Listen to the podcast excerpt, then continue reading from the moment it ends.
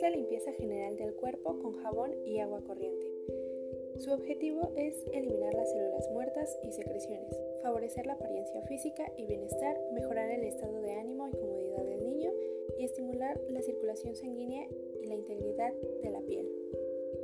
Los materiales que se usan para este procedimiento son toalla, bata, jabón, esponja, peine, tapete antiderrapante, crema hidratante y sandalias. Realizar este procedimiento es importante explicar el procedimiento al niño. Posteriormente, colocar el material y llevarlo al cuarto de baño.